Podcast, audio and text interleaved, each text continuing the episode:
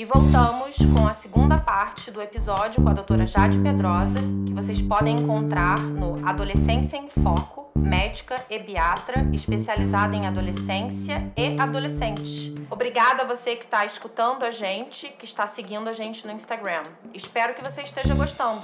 Vamos lá?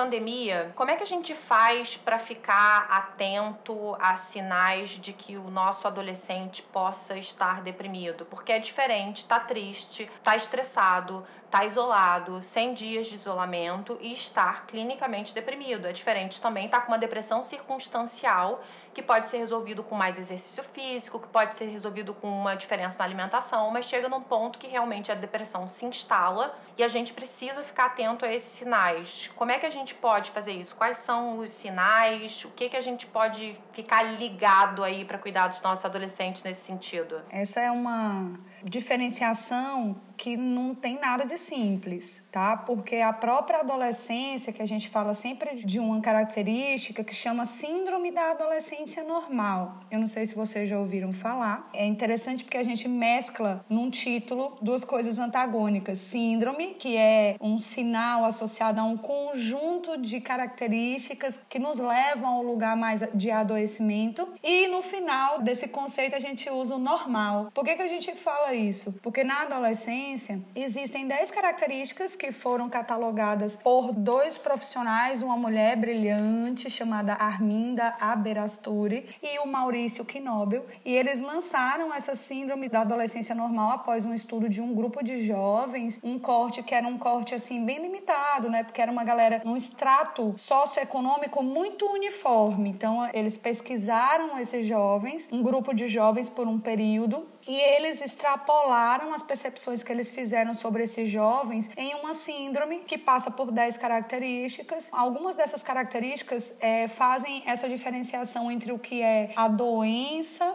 depressão, ansiedade e a característica normal da adolescência ficar bem tênue a diferença, né? O que, que mais a gente pode falar? A gente pode falar da característica da alteração do humor, que é um humor bastante instável na adolescência. Outro termo assim que eu gosto muito de usar e vocês até podem ver um post meu no Instagram eu digo que a adolescência é minha montanha russa preferida, porque literalmente lidar com adolescente é estar em alto e baixo o tempo inteiro e fazer loopings, tá? Não esqueçam dos loopings porque eles causam muita emoção. Então, fazer essa diferença entre o que é um humor adolescente, que é instável, e o que é um humor deprimido, não é algo simples. O que eu posso trazer para vocês de uma forma que faça vocês usarem esses dois pontinhos que eu vou dizer para pensar, ó, devo levar meu filho para uma avaliação, né? Se isso aqui já está entrando numa patologia. São dois pontinhos. Número um, o mais importante de todos passa por que a gente chama de funcionalidade. E aí eu não estou falando desse sistema capitalista que a gente tem que ser o produtor, estar o tempo todo produzindo, produzindo. Não, para lá, tá? A gente tem que achar um equilíbrio extra fora desse sistema, senão a gente fica piradão, como a gente vê aí numa sociedade completamente adoecida e obviamente que isso tem muito a ver com as demandas do sistema. Mas a produtividade, ou melhor, a funcionalidade, é olhar para o meu jovem e ver que ele é capaz de estar cumprindo aquelas atividades rotineiras da vida dele. Então, por mais que ele oscile, ele é capaz de cumprir as demandas escolares, ele é capaz de fazer a interação social com o grupo, com os pares, que são tão importantes para ele, que é outra característica da síndrome da adolescência normal, é que o adolescente, ele é um ser grupal, né? Ele forma muito das referências dele dentro do grupo de pares com o qual ele convive. E essa mescla de fazer uma atividade física, ter o lazer, ter a habilidade para interagir com a família. Então, se ele consegue fazer esse processo, estar completo dentro desse processo, sendo adolescente, tá, gente? Então não espere uma pessoa uniforme, eles vão oscilar, mas eles conseguem realizar essas atividades. A etapa 1 um de funcionalidade foi atingida. Então tá ok tá? E a outra etapa é a temporalidade. É quanto tempo o meu adolescente está passando por essa fase onde ele perdeu a função, onde ele não está mais conseguindo ser um adolescente, que as estruturas de diagnóstico usam aí períodos que giram em torno de três semanas até um pouco mais, um humor mais deprimido por um período maior, por três semanas, três meses. Então a gente fica ali olhando essa temporalidade também para usar como parâmetro. Então meu adolescente ficou disfuncional e isso não é uma coisa pontual que está uma semana, por exemplo, isso já está se estendendo a mais de um mês. Ok, deixa eu levar esse adolescente para uma avaliação especializada. Muito bom. E vamos para as redes sociais.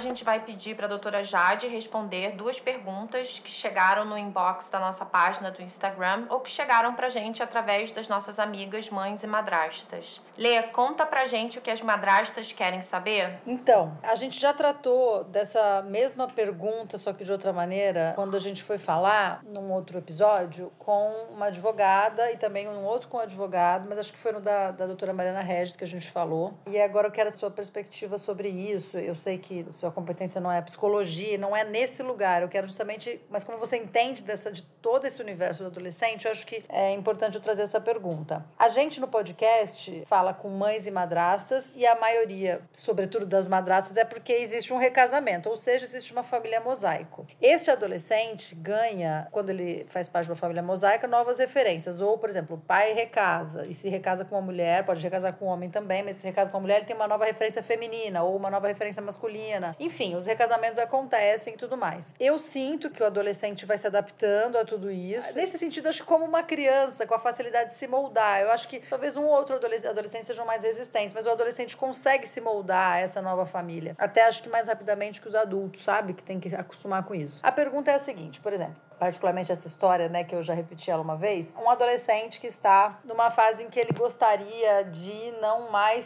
ficar metade da semana com um nem, e metade com o outro. Ele quer escolher onde morar. Se por um lado a lei permite que ele escolha a partir dos 12, por outro ele sabe que tem compromissos afetivos, emocionais, culpas. Ele tem um liquidificador com muitos elementos batendo ali para tomar essa decisão. Tem medo de desagradar o que ele não vai querer morar junto naquele período. Quer dizer, é muita coisa e muitas vezes eles não conseguem conseguem então tomar a decisão e ficam vivendo uma condição até que eles consigam se munir de forças para tomar uma decisão, ficam vivendo uma condição infeliz para eles naqueles momentos, uma condição que não é a que eles gostariam. Ou os que têm a coragem de tomar uma decisão carregam às vezes um peso imenso de culpa, de será que fiz a coisa certa, e aí fica querendo compensar aquele que ele não mora, agradando, fazendo de tudo, até às vezes numa condição servil, muitas vezes. Tem muitas histórias disso, assim, de filhos, principalmente meninos, que servem muito suas mães mães porque tem culpa com relação a ela, por exemplo. Então eu queria trazer esse assunto para você. Acho que não é uma resposta que eu peço, mas para a gente poder, mesmo que seja brevemente, debater sobre ele, para que os adolescentes e as famílias tenham um norte de uma profissional sobre isso, para ajudar a conduzir esse adolescente, porque senão o que acontece, como a escolha é dele, ele tem que agir sozinho. E aí os adultos se eximem, não, mas você que tem que escolher. Não sei, faz o que você quiser. Aí o adulto se exime e ele fica meio que tipo, eu tenho que escolher, e eu não sei se ele tá pronto. Então acho que como contar com a nossa ajuda, mesmo que a gente seja o, aspas, prejudicado. Por exemplo, vamos supor que o meu enteado não queira morar aqui, queira só morar na casa da mãe dele, por exemplo. É, como que eu faço para, pô, eu que me vire com as minhas dores, com a minha questão sobre isso, como que eu faço para ajudá-lo nesse movimento? Tô dando esse exemplo. Então, o que, que a gente pode falar sobre isso? Ok, é o seguinte, acho que a primeira coisa que a gente precisa deixar aqui bem claro que o que eu entendi de sua pergunta é que não existe nenhum tipo de movimentação de qualquer um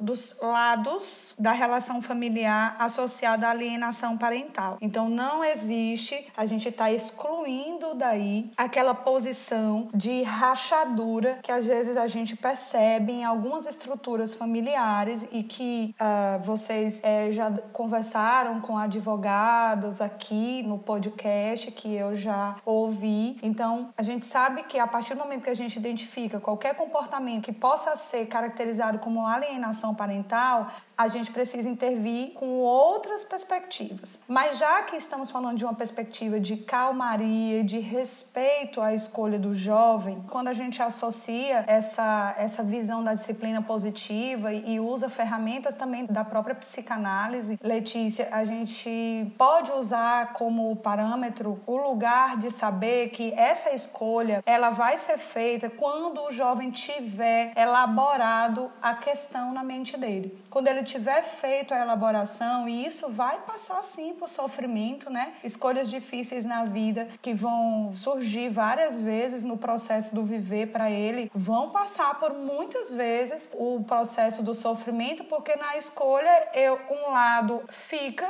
e o outro acaba entrando na perspectiva da perda. E essa perspectiva de perder, para a gente, ser humano, nunca é fácil. Então, ele olha assim para outra estrutura familiar que vai ter a perda da presença frequente dele e ele se entristece com isso. Não só pelo outro, ele se entristece por ele também. Porque ele não queria estar tá fazendo essa escolha, mas ele vai ter que perder. Quando ele tiver elaborado essa questão na mente, ele vai ser capaz de escolher. O que você me perguntou de como é possível quem está vivendo essa situação auxiliar o jovem, eu acho que o auxílio real, o que pode ser aplicado, mora exatamente na ausência da alienação, sabe? Acho que a gente precisa, enquanto família, com essa convivência compartilhada, né, esse bom dia a dia nas convivências, a gente precisa se policiar frequentemente para não estar nesse lugar de crítica desnecessário. E eu li um post de vocês lá no perfil do Instagram,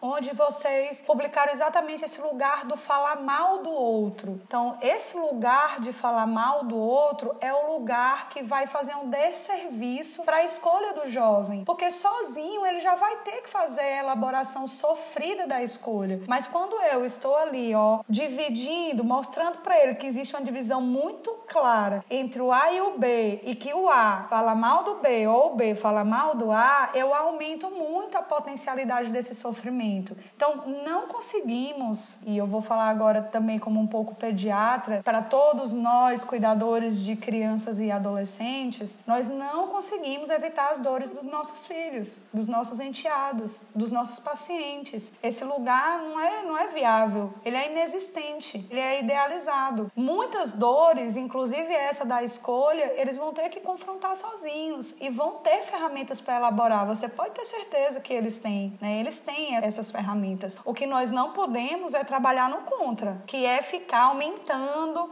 criando, fazendo uma, uma trincheira, guerra, né? Ali escondido, monta aquela barricada e fica ali escondido, jogando a bomba e deixando o adolescente no meio desprotegido. Isso não dá para fazer. Só é esse o local. O resto pode deixar que ele vai escolher, porque esse cérebro, esse inconsciente, esse emocional tem ferramentas para isso, tá? Doutora Jade, aproveitando esse gancho da disciplina positiva, antes de eu trazer o caso que eu trouxe, é, aqui no podcast Maternizando, a gente adora a disciplina positiva.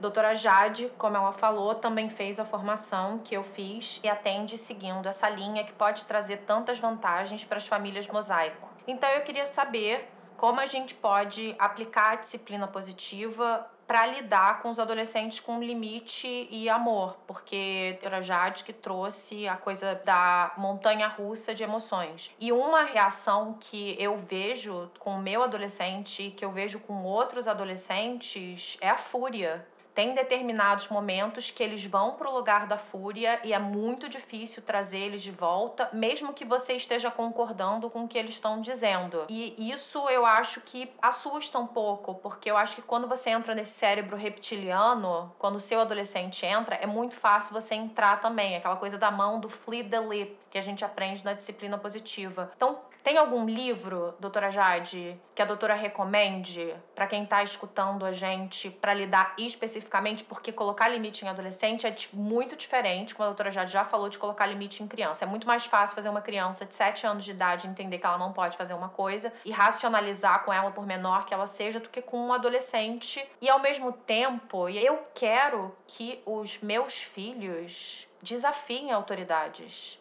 eu quero que eles cresçam questionando a autoridade. Porque se lá atrás a gente não tivesse questionado a autoridade, a gente ainda tinha uma separação por raça. Então foram as pessoas que questionaram a autoridade lá atrás que conseguiram direitos. As mulheres votam hoje porque alguém questionou a autoridade lá atrás. As mulheres podem se divorciar, abrir conta em banco hoje porque alguém lá atrás questionou a autoridade. Então, a disciplina positiva me parece muito interessante, mas se a doutora puder explicar um pouco pra gente como seria essa aplicação, ou através da dica de um livro, ou através mesmo de passos que a gente possa seguir, para que quando o adolescente vai para esse lugar de fúria, a gente não acompanhe o nosso adolescente nesse lugar de fúria que ele tá. Olha, que lindeza, Júlia, adorei, viu?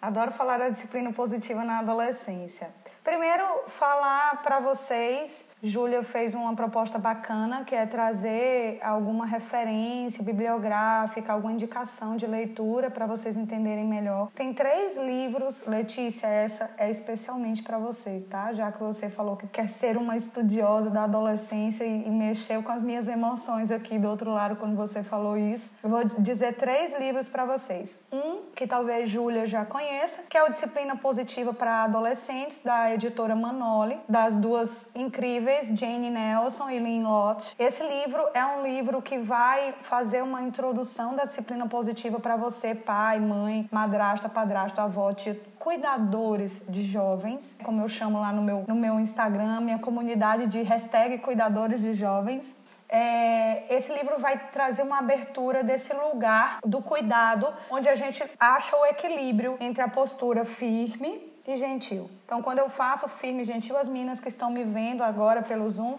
elas veem que eu faço uma mão fechada, um punho fechado de firmeza, e eu venho com a outra mão e acolho esse punho. Então a gente está falando de assertividade na adolescência e também na infância. Esse livro de disciplina positiva vai mostrar várias ferramentas para vocês, onde as mais importantes passam pela desconstrução de lugares que são considerados super bacanas na adolescência, que é o sermão chatão, que ninguém gosta de sermão, adolescente menos ainda, ele vai enchendo a sacola até que chega uma hora que ele ou abstrai pro planeta dos sonhos e você fica falando, falando, falando e você você pode ter certeza que ele não está ali. Essa abstração, eu acho que eu sonho, eu sonho pessoalmente que eu gostaria de ter prolongado essa habilidade para a vida adulta, porque eu perdi. Eu não consigo ir para o, planeta dos sonhos quando alguém chatão está fazendo algum sermão, alguma coisa chata perto de mim. O adolescente sabe fazer isso, então não adianta fazer sermão. O castigo, ele também serve de uma forma muito pontual, mas ele não prolonga a assertividade, a mudança de comportamento desse jovem. A, a coisa da proibição, Deus do céu, proibir o adolescente, filha, é pedir para ouvir mentira. Porque ele vai fazer e vai mentir para você. E aí as pessoas me perguntam, Jade, e aí o que eu faço? Porque, poxa, são essas ferramentas que eu aprendi na minha infância e na minha própria adolescência. E eu digo que fizeram você mentir muito e mente até hoje, a maioria dos adultos, porque você aprendeu desse jeito. E ainda te levaram para um outro lugar, que é um lugar muito perigoso, que é um lugar de que eu, por exemplo, coitada do meu terapeuta, sofre o tempo todo, porque muitas vezes eu me vejo nesse lugar de achar que o certo o lugar de reconhecimento está lá fora, está no outro, porque é outra posição que a gente assume desde a infância, que é ficar, quando acerta, elogiando e vangloriando demais. Não é no lugar de encorajamento, é no lugar de elogio. E esse elogio, ele não te soma, ele faz você deslocar o seu centro de alto amor e de alto reconhecimento para fora. E aí as pessoas falam, ficam perdidas já de o que eu vou fazer, porque é isso que eu conheço, mano. Foi assim que eu aprendi. E eu digo, aprendeu, aprendeu mesmo. Aprendeu bastante coisa que te faz sofrer, até hoje. Talvez você aceite isso e vá procurar uma terapia, talvez você não aceite e depois vai ter que procurar um medicamento porque não aceita a verdade e aí se medicaliza para poder conter esse processo, porque o medicamento é um sossega-leão. Não estou dizendo que ele não seja necessário em alguns pontos, ele é, mas para outros não, é uma grande negação. Ou então você vai viver a vida inteira dentro da sua própria mentira, achando que está tudo na paz do Senhor e não tá. Mas o que a disciplina positiva propõe é a gente entender o que é mais assertivo para esse jovem, que é sim caminhar com ele, é estar ao lado dele, é se propor a ouvir. Uma coisa que é super difícil, eu, por exemplo, tenho muita dificuldade de ouvir, apesar de eu ler muito, mas numa discussão eu tenho que respirar, para eu ouvir o que o outro está tentando me botar, antes de eu me armar e ir para esse cérebro reptiliano que vai bater logo de frente, né, e vai entrar na ira. Então, eu ensino o meu jovem a estar nesse lugar ouvindo ele. E aí a gente tem várias ferramentas na disciplina positiva que vocês podem achar nesse livro, que é o silêncio produtivo, é a saída daquele momento da ira onde eu não consigo utilizar as minhas ferramentas mais assertivas e eu vou ser reptiliana. Então você está aqui no meio daquele transtorno com o jovem, você se autocentra e diz: meu filho, essa discussão não vai nos levar a nenhum lugar bacana agora. Eu não tenho condições, eu estou me sentindo descontrolada ou muito raivosa, eu não tenho condição. E mais tarde, quando eu estiver, nós estivermos mais mais apropriadamente preparados para essa discussão, para essa conversa, a gente conversa. E a gente sai. Jade parece uma loucura. Gente, loucura é ficar assim, gritando dentro de casa. Isso não leva ninguém a lugar nenhum, todo mundo sai com raiva e a gente não acha solução. E eu tenho, por exemplo, posto isso em prática. Eu não tenho filhos, mas as últimas discussões com o marido, quando eu vi que o negócio ia estourar, eu Educadamente ajeitei minha linda roupa, meu vestidinho, saí do quarto, vim para a sala, li um livrinho que no momento eu estou lendo e depois eu voltei e a conversa ficou bacana. Então a gente usa essa coisa da saída, a gente usa a coisa do respirar, a gente usa a reunião de família, que para mim é o mais assertivo de todas as ferramentas da disciplina positiva para o adolescente. E isso tudo a gente acha nesse livro. Tem um outro livro, Letícia, que por favor, se você não tem, compre aí na empresa que você quiser ontem, chama As Cinco Linguagens do Amor dos Adolescentes, tá? É um livro que tem para os casais e dos casais ele é bem famoso, que são as cinco linguagens do amor. Esse é do adolescente. Ele mostra muito como a gente interpretar o afeto que muitas vezes eles não sabem demonstrar. Aquele pai que que eu falei para vocês no outro podcast, que diz assim para mim, Jade, eu acho que minha filha não me ama mais, ele certamente interpretaria os movimentos, as atitudes da filha dele de outra forma se ele tivesse tivesse lido esse livro, porque ele mostra pra gente a linguagem não não necessariamente verbal do amor e que muitas vezes a gente desconhece na adolescência porque eles se afastam. Eles não estão mais coladinho, aquela criança coladinha em mim. Então é muito bacana esse livro. E o outro, Anotei. Letícia, esse aqui é seu também, tá? Chama-se O Cérebro Adolescente, um guia de sobrevivência para criar adolescentes e jovens adultos. É aquele que vai te ensinar essas características neurobiológicas para você respirar e pedir o time o time para não ativar o seu cérebro reptiliano. Quando você conseguir se botar no lugar do jovem, entender a limitação que ele tem, para ele estar tá muito irritado numa coisa que parece desproporcional, você vai voltar para o seu lugar de adulto sabe? De dizer, pô, sou eu que tenho que dar um, uma pausa aqui, porque isso aqui não vai para lugar nenhum. Então eu preciso ser adulta da relação, entender que o cérebro dele é imaturo, que eu li aquele livro Mara, que a Jade indicou para mim, e aí você vai ficar mais assertivo. Então, esse combo, tá, Júlia? Quando a gente vai para o lugar de estudioso da adolescência, a gente se mune de ferramentas como, por exemplo, a disciplina positiva nos dá, a gente consegue fazer dessa convivência com a adolescência algo mais saudável e digo mais, algo super impulsionador para os dois lados, porque eles ensinam tanto pra gente, tanto, sabe? Se na infância, na primeira infância, a gente aprende muito com as crianças, nessa fase, a gente tira lições de comportamento, de emoções, de criatividade, sabe? Que às vezes a gente se sentia que aquilo tinha sido surrupiado da gente em algum momento da vida, que aquilo nos tinha sido tirado. Quando a gente está com eles, a gente vê que está tudo em nós de novo. A gente resgata muita coisa. É, é nesse sentido, eu queria também só complementar agora com uma reflexão de leiga, mas de humana, né, que sou, e de adolescente que já fui. O adulto tem uma habilidade, nós adultos, né, de esquecer da nossa infância, da nossa adolescência, como se passasse, como se fosse uma coisa da outra encarnação, assim. E não é, nós somos adolescentes. Para mim foi uma fase muito marcante. Obviamente eu não lembro de todas as minhas angústias, mas lembro algumas. E às vezes eu observo, assim, conversas com pais, amigos meus que são pais, mães, padrasto e tal, mas sobretudo os pais pais, assim, têm isso. Que às vezes eu converso e reparo que é, assim, eles trazem para os filhos uma caretice que os pais dele talvez tenham trazido para eles na época, mas esquecendo o adolescente que eles foram. Então, assim, a gente a ideia é melhorar, certo? E eu espero que as novas gerações também melhorem a nossa e assim vai. É, então, às vezes eu falo, ah, mas eu proibi que ele coma tal coisa. Tipo, não é que ele proibiu por é, que ele coma sempre. Tipo, a pessoa proibiu. Ela quer que coma, não sei o que, não sei o que. Eu falo, escuta, vamos lá, você já foi adolescente, você já comeu um hot dog 11 da noite, vai. Tudo bem que você não precisa fazer disso uma rotina, é óbvio. Mas não tire do adolescente a chance dele ser adolescente. Que se manifesta, às vezes, nessas pequenas coisas. Uma larica 11 da noite, uma vontade de dar uma surtadinha aqui, de xingar alguém, falar um palavrão fora de hora. Quer dizer, é isso que você falou das quebras. Então, às vezes eu lembro, eu falo, vem cá, nós somos, nós somos adolescentes e a gente está vivo e, e até algum certo ponto estamos bem. Então, assim, desculpa, sobrevivemos. Não vem com essa de que agora é o alface que vai salvar o seu filho. Então, eu acho que a gente também tem que se lembrar disso. E para mim foi uma fase marcante. Então, sempre que, às vezes, é isso que você falou, a gente entra em contato com nosso, nossas fases através deles. Sempre que eu vejo alguma, um flash, uma cena, eu, eu tento lembrar de como eu era naquele momento, pra, até para não ser injusta. Para não exigir dessa pessoa, que dessa fase que tá, uma coisa que é injusto. Então, eu gostaria de fazer esse lembrete para quem está nos ouvindo, pra, sobretudo quem nos ouve, ainda a grande maioria é mulher, mas eu espero que futuramente, e num futuro breve, os homens também possam estar pensando e repensando família, pensando e repensando criação de filho. Mas vamos lá. Mas enfim, para quem está nos ouvindo, eu quero fazer esse lembrete, tá? Nós já fomos adolescentes e nós tivemos momentos em que a gente rompeu e nós tivemos o direito de fazer algumas cagadas.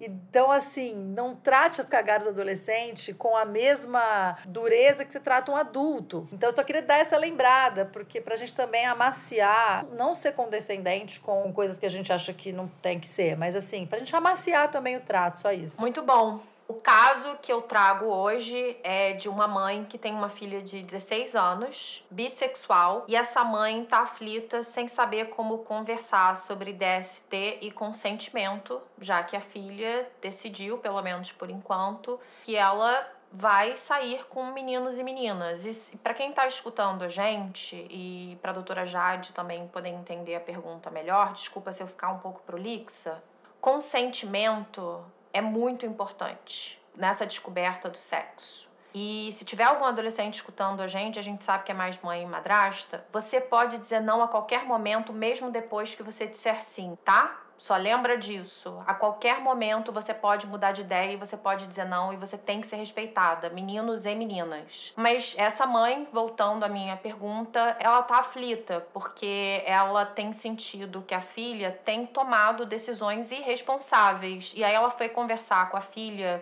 meio por cima sobre DST e a resposta da filha de 16 anos para ela foi: tem remédio para tudo. Camisinha é muito chato. Ai, ai, ai, dona Júlia. Esses adolescentes às vezes nos põem em algumas situações, né? É assim, ó. Falar sobre sexualidade na adolescência, trazendo a psicanálise, é falar sobre uma fase de experimentação bissexual. E experimentação bissexual em psicanálise não passa só por genitalização, né? Como a gente às vezes a gente tem esse aprendizado de que sexualidade ela, ela é apenas a, a fase genital do processo e não é. Quando a gente fala de bissexualidade como uma estrutura primária humana, e experimentada na adolescência, a gente fala da composição do desejo. Então, hoje, como esses meninos trocam muito mais informações, a gente tem aqui esse meio, que é um meio que nos faz chegar a conteúdo que muitas vezes a gente não teria acesso se nós estivéssemos aí no século XVIII, muitas vezes não, nós não teríamos acesso, né? Porque essa troca ela era limitada e eles, por causa dessa ferramenta, eles trocam muito, eles começam a acessar saberes e comportamentos que antes não teriam esse tipo de acessibilidade e aí eles se permitem. Aí as pessoas falam assim para mim, Jade, então isso é influência. Eu volto para o lugar que foi falado lá no começo, quando Letícia traz a pergunta da nudez. Isso é cultura, gente. É, a gente é completamente, sim, modulado pelo meio e pela época em que nós estamos vivendo. Eu acredito muito, isso é uma visão pessoal, não passa por ciência, que essa época que nós estamos vivendo é uma época de impulsionamento, de busca do eu, busca do que me mobiliza e não está só na aprovação do externo e no checklist dos pontos de felicidade da vida, como a gente falou antes. Então, a sexualidade, sim, atual, tem nos trazido alguns questionamentos questionamentos e alguns pontos que precisam ser mais bem elaborados, mas em relação à bissexualidade, Júlia, esse ponto já é trazido por Freud há décadas atrás. E aí sim, nossos jovens atuais estão trazendo muito esse discurso. O tempo todo isso chega no consultório. Ah, Jade, inclusive, quando a gente conversa sobre sexualidade, a gente pergunta: você gosta de alguém? Você já ficou com alguém no consultório? Eu nunca direciono a pergunta. Eu não viro para um menino, você já ficou com a menina? Tem alguma pessoa, menina da sala que você gosta? Não existe isso. A pergunta é ampliada, porque vai depender do espectro que aquele adolescente está experimentando e está vivendo. E a bissexualidade, ela é uma estrutura primária humana, porque a gente pode ter desejo ali dentro do binarismo que a gente compôs em, em orientação sexual, que inicialmente existia assim essa coisa do homem e da mulher compondo a heterossexualidade ou a heteronormatização. Mas para essa mãe, o que a gente fala de proposta é falar sobre sexualidade, falar sobre é, apropriação do corpo, falar sobre permissão sobre o meu corpo isso é uma coisa que precisa ser instituído desde a infância. Na adolescência, a gente aprimora de acordo com as demandas deles, mas a gente precisa fazer esse cuidado desde a primeira infância, principalmente no primeiro momento, deixando claro um preparo para reduzir o número de abuso e violência sexual que nossas crianças passam, e é enorme. É uma coisa muito longe do que a, as estatísticas nos mostram. É, as estatísticas, inclusive, prevêem que para cada um caso denunciado, quatro são negligenciados. Então, é uma coisa estratosférica. E quando a gente chega na adolescência, com esse adolescente já preparado, a gente vai percebendo qual é a demanda dele. Nesse caso de uma menina de 16 anos, que em plena era da tecnologia, era digital, que o conteúdo e as informações estão acessíveis, ela vira que para todas as doenças existem medicamentos, ela está fazendo algum tipo de negação do, desse autocuidado. E ela precisa, mais do que dessa mãe, ela precisa de um acompanhamento profissional. Porque não cabe, não cabe esse tipo de discurso, um discurso que se autoflagela, que se põe em risco, nessa fase, nessa época que nós estamos vivendo. Então, falando da bissexualidade, fomos conversar com Freud, ele fala bastante sobre isso na adolescência, e falando sobre a negligência do autocuidado, se expondo a ISTs e afins, aí a gente está falando de um problema maior que realmente vai precisar de um cuidado mais especializado, tá bom? Maravilha! E chegamos ao final de mais um episódio do Maternizando, um podcast sobre maternidade do ponto de vista de uma mãe e uma madrasta, em pé de igualdade. Eu queria agradecer a doutora Jade pela participação e dizer que eu já quero mais um episódio, porque foi ótimo, mas foi pouco. Adorei. Como diz a Lê, mulheres unidas são uma potência. Doutora Jade, muito obrigada por disponibilizar boa parte do seu tempo, da sua energia, do seu conhecimento aqui para oferecer e compartilhar com a gente no podcast. Eu tenho certeza que vai ajudar e clarear a cabeça e os caminhos de muita gente que está vivendo essa fase. Volto a dizer, muitos estão em quarentena, lidando com adolescente em casa. Eu acho que isso vai ser um, um grande norte para as pessoas se reposicionarem diante desse adolescente. Para mim, já está sendo. Sim, vou estudar. Obrigada por todas as indicações de leitura e as orientações que você deu. Espero que a gente possa ter você novamente no podcast em breve. Ju, muito obrigada pela maternagem compartilhada de alguma maneira, pelos conhecimentos que a gente traz aí uma para outra. Te amo. Meninas, gratidão.